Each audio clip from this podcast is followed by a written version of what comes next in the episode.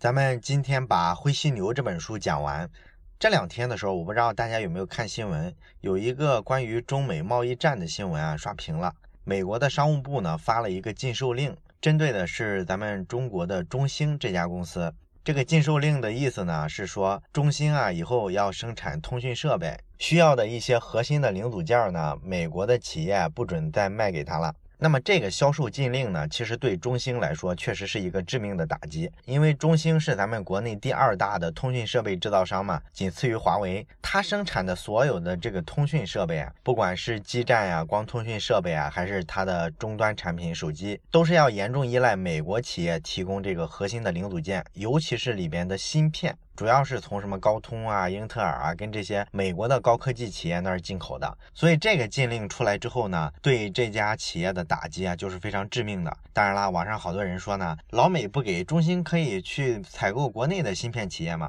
咱们国内的这些芯片企业呢，一个是水平目前来说啊，只能生产一些比较低端的芯片，就要求不那么高的这些芯片呢，主要用在什么路由器啊、什么蓝牙音箱之类的。这部分芯片呢，已经能做到大部分都是国产了。可是咱们稍微高端一点的芯片，你比如说用在手机里的，或者说用在这个电信的通讯设备里面呢这些芯片呢，要求就高多了，要求特别稳定。国产的基本都不行，这一部分咱们基本上全靠进口。而进口的话，进口的是谁的呢？全世界最高端的芯片基本上都掌握在老美手里。所以说呢，中美打贸易战，咱们国内的舆论是比较乐观，老觉得说中国不怕打。但实际上呢，咱们之前也讲过，打贸易战呢，确实没有赢家，双方都会受损失。可是相比而言呢，美国手里的这些牌呢，你就像这些高端芯片吧，它确实是咱们中国的这个七寸啊，你没有办法，它如果限售这些东西啊，你确实短时间内真的找不到替代品。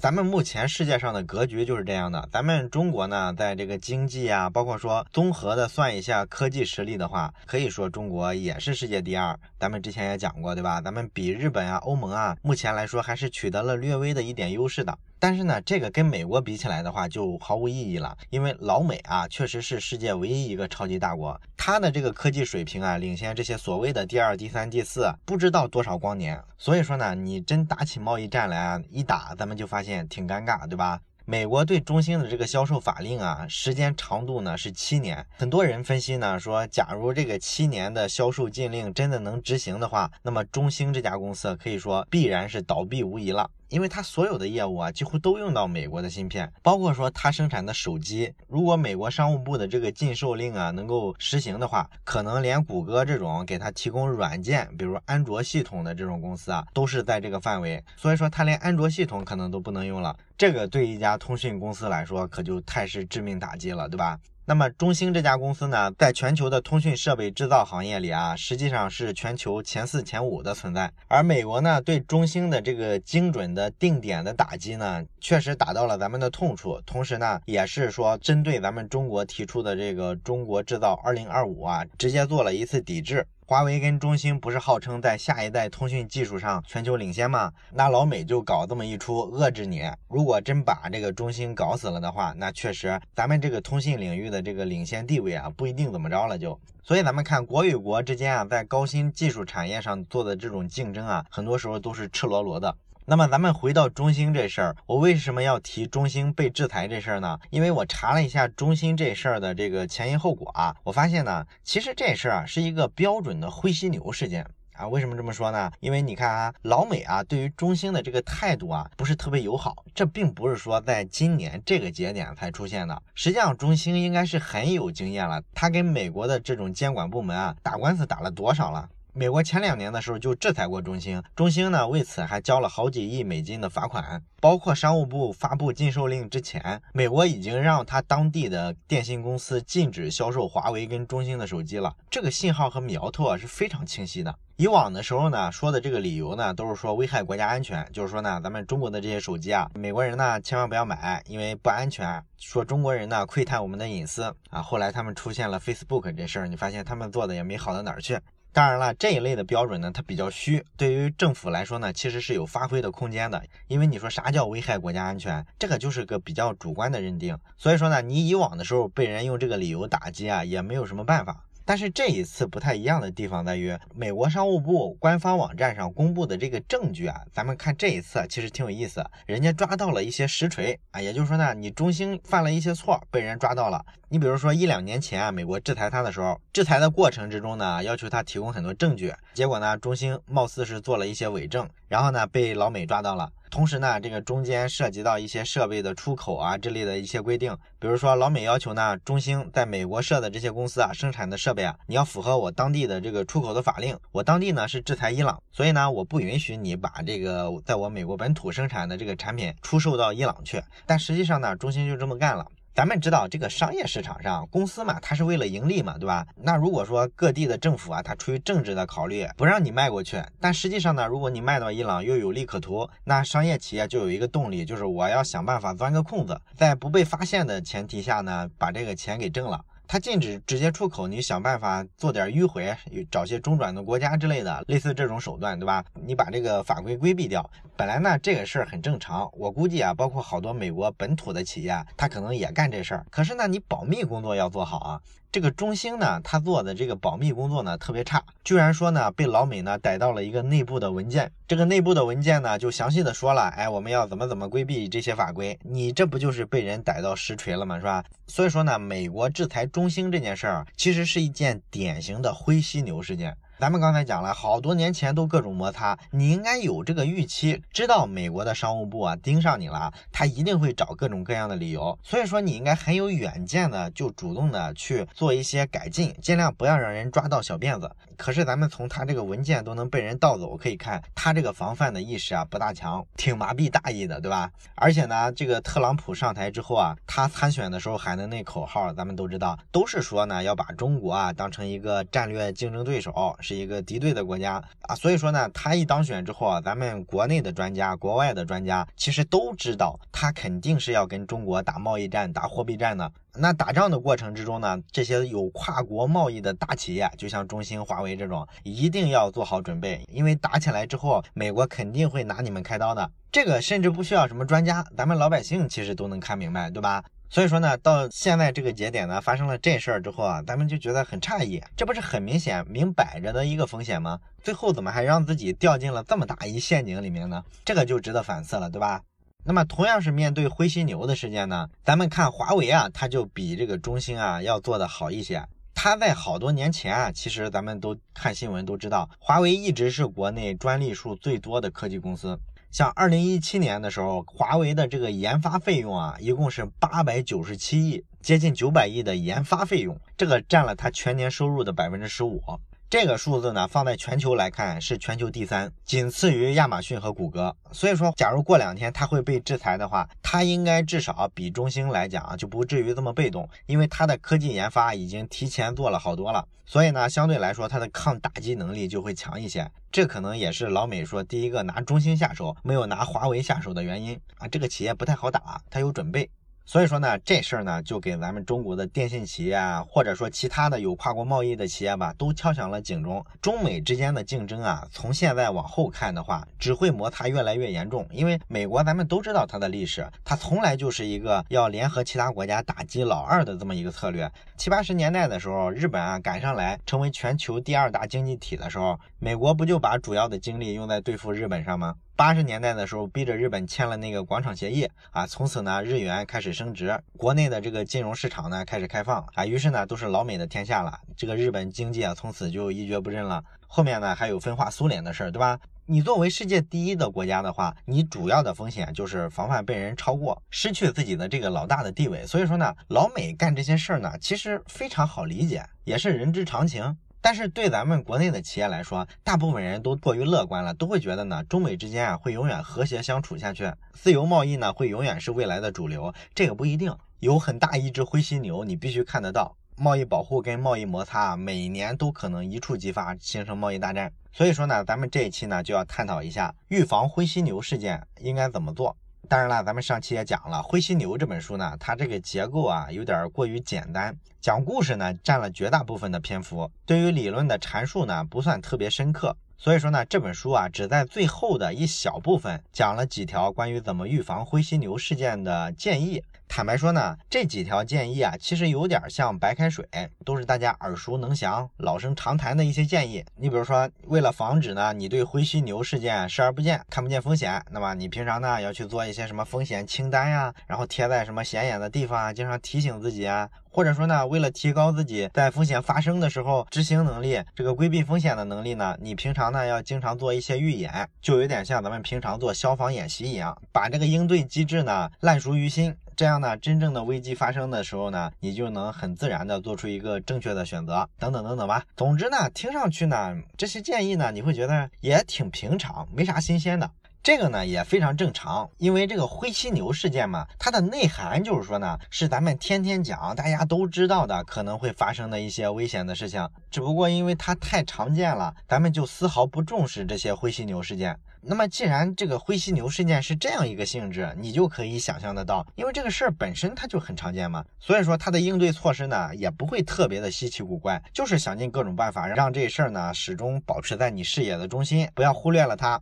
所以说呢，这个讲起来没太有意思。那这个原书里面既然没太有意思呢，我就稍微做一点延伸吧。我看了这个书里呢，有一个点，我认为可以拿出来单独的讲一下。这个书里呢提到了一个比较偏门的点，就是说呢，你应付灰犀牛事件的时候啊，啊有一个非常有效的办法，就是你让这个做决策的这个人群里面啊，尽量的多一些女性，这事儿呢就能有效的预防灰犀牛啊。你想想，这到底是为什么呢？其实这个呢有点有违常识啊，因为咱们都知道，一般来说呢，男人跟女人比的话，女人应该是更感性一些，男人呢相对来说理性一些。所以说呢，到了做决策这事儿上，你想把一决策做得更科学、更正确，那么你一定要找一个更理性的人。这个理性的人他会权衡利弊啊，他不会被情绪跟直觉牵着鼻子走啊。啊，所以说呢，咱们一般都认为呢，你让一个更感性的女人来做决策，她不通常会做出一个更糟糕的决策吗？这事儿讲不通，对吧？哎，这里呢就有一个非常有意思的点啊，有人呢研究过男人、女人啊在面临压力的时候做决策的这个不同的选择，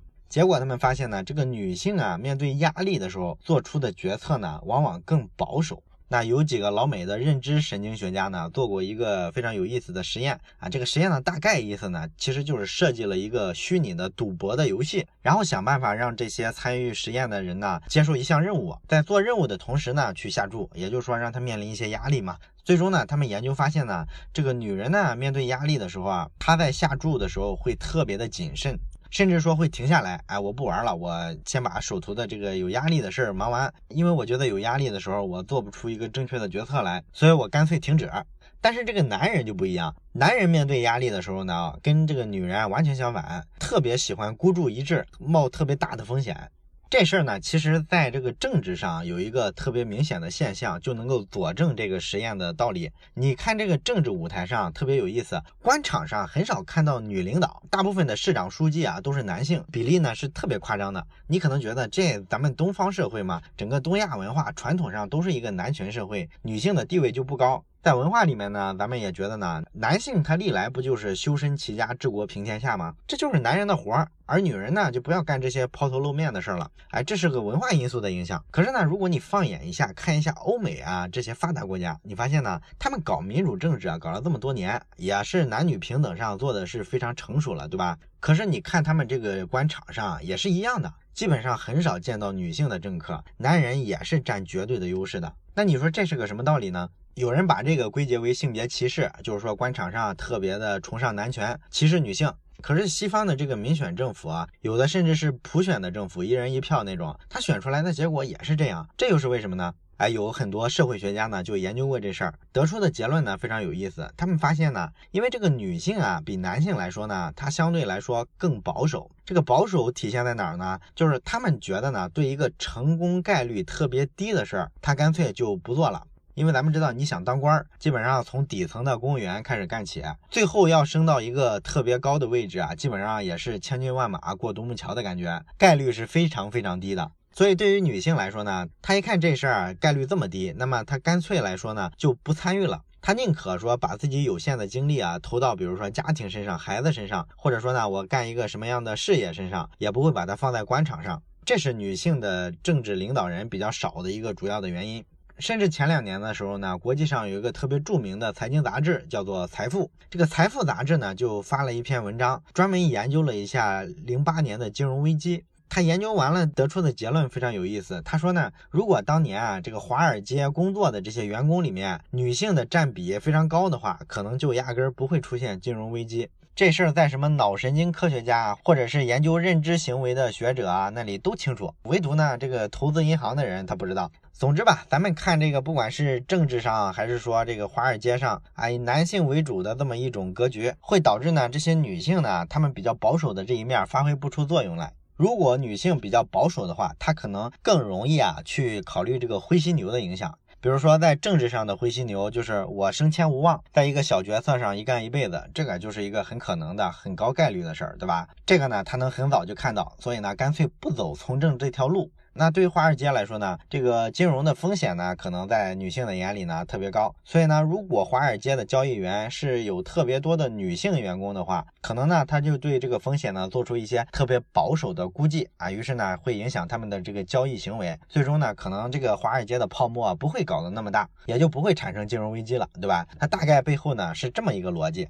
另外呢，还有很多这个研究发现呢，女性在压力之下呢做出的这个决策正确的概率啊，比男性是更高的，这也很正常嘛。因为保守的选择，你一定更不容易踩到地雷嘛。所以说呢，如果做重大决策的时候，让比较多的女性能够参与其中，可能就能防止这个黑犀牛事件的发生，从一开始就避免问题和风险。当然了，咱们说的这个防范灰犀牛的策略呢，从名义上看呢，好像就是说选一个女性作为决策者，但是它本质是什么呢？本质上其实是说呢，你要选一种更保守的策略啊，这样呢就不容易被灰犀牛啊抬起脚来给踩死了。而不是说把自己的身家性命呢压在一个不确定的风险上，哎，这个道理呢其实非常有意思。这就好比说在金融危机前呢，大伙呢其实都在赌，赌的是什么呢？赌的是美国的房价还能继续涨。因为咱们之前呢解释过次贷危机的原理，这个次贷危机呢实际上就是银行呢把原本啊不具备信用条件去贷款买房的人啊给他提供了钱，让他们去买房。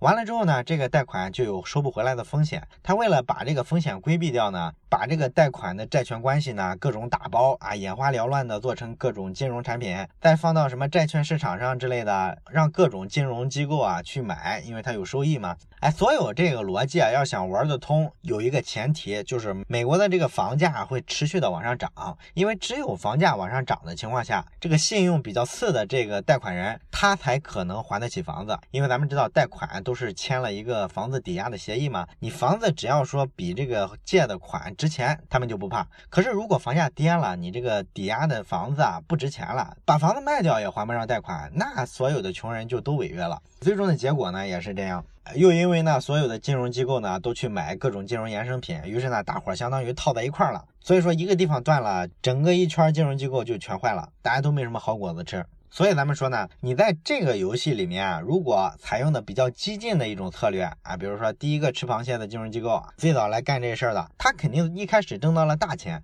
可是最后风险一破灭，他挣的钱不又还回去了吗？对吧？这就是咱们说的那句俗话，说在这个赌桌上，先赢是纸啊，能留到最后留下的才是你赢的钱，前面赢的有什么用？回头还会输回去嘛，对吧？而这个保守的策略呢，它的逻辑是说，你只要不下牌桌啊，你就有赢的机会。所以说呢。你没必要说非得抢这个第一，抢着去冒险。你先看明白形势，出手比别人晚点儿，总能规避开很多风险嘛。这个道理呢，其实咱们看在商业实践里啊，尤其是创业领域来说，其实是非常有意思的一个讨论。因为咱们一开始讲的那些书呢，讲的都是什么谷歌的创新啊，或者小米的创新啊，他们这些公司的创新呢，就是永远去引领创新的潮流，哎，永远站在风口上。因为所有的机遇都是跟风险并存的，如果你不去追逐最大的风险，就不会有最大的收益。所以说才会出现那么多的独角兽企业，他们都是创新能力极强的。可是另外一类公司呢，就是那些所谓的体量非常大的公司，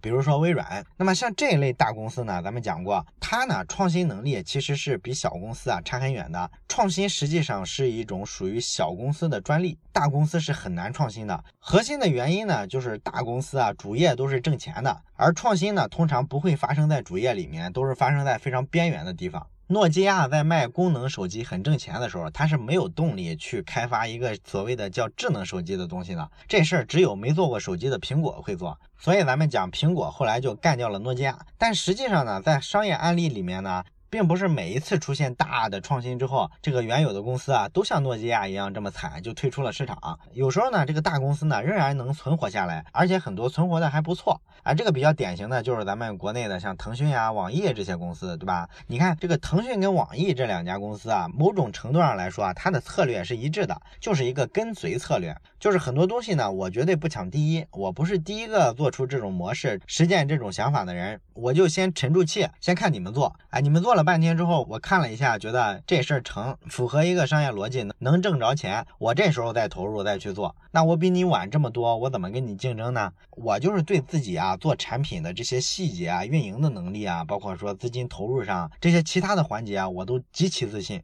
我相信呢，我给你做一款同样的产品啊，我会比你做的更精细化，给这个用户的体验会更好。最终呢，我能弯道超车，干掉你。它是这样一个逻辑，比较典型的一个产品呢，就是网易云音乐啊，这个咱们都知道，对吧？所有的音乐类的 APP 呢，都在砸钱买音乐版权，最终呢，就成了这些巨头的游戏，大家都在拼谁更有钱。而这个网易呢，做音乐 APP 的时候呢，不是很早，当时已经有比较大体量的玩家了。可是呢，网易呢，就通过说我能够把这个社群的氛围做得特别好，我这个用户呢，在上面特别活跃，他愿意留言聊天儿。你们其他的音乐类 APP 不就是个工具吗？它就是听歌、暂停、下载，就用这几个功能，谁会愿意在上面聊天呢？哎，我就靠这个独特的运营能力，我弯道超车。你看，网易云音乐不是也号称四亿多的用户了吗？对吧？这应该是中国用户最多的音乐 APP 了，所以这就是一个典型的网易系的产品。所以说呢，咱们看这些大公司的策略啊，其实就是一个规避灰犀牛风险的一个策略。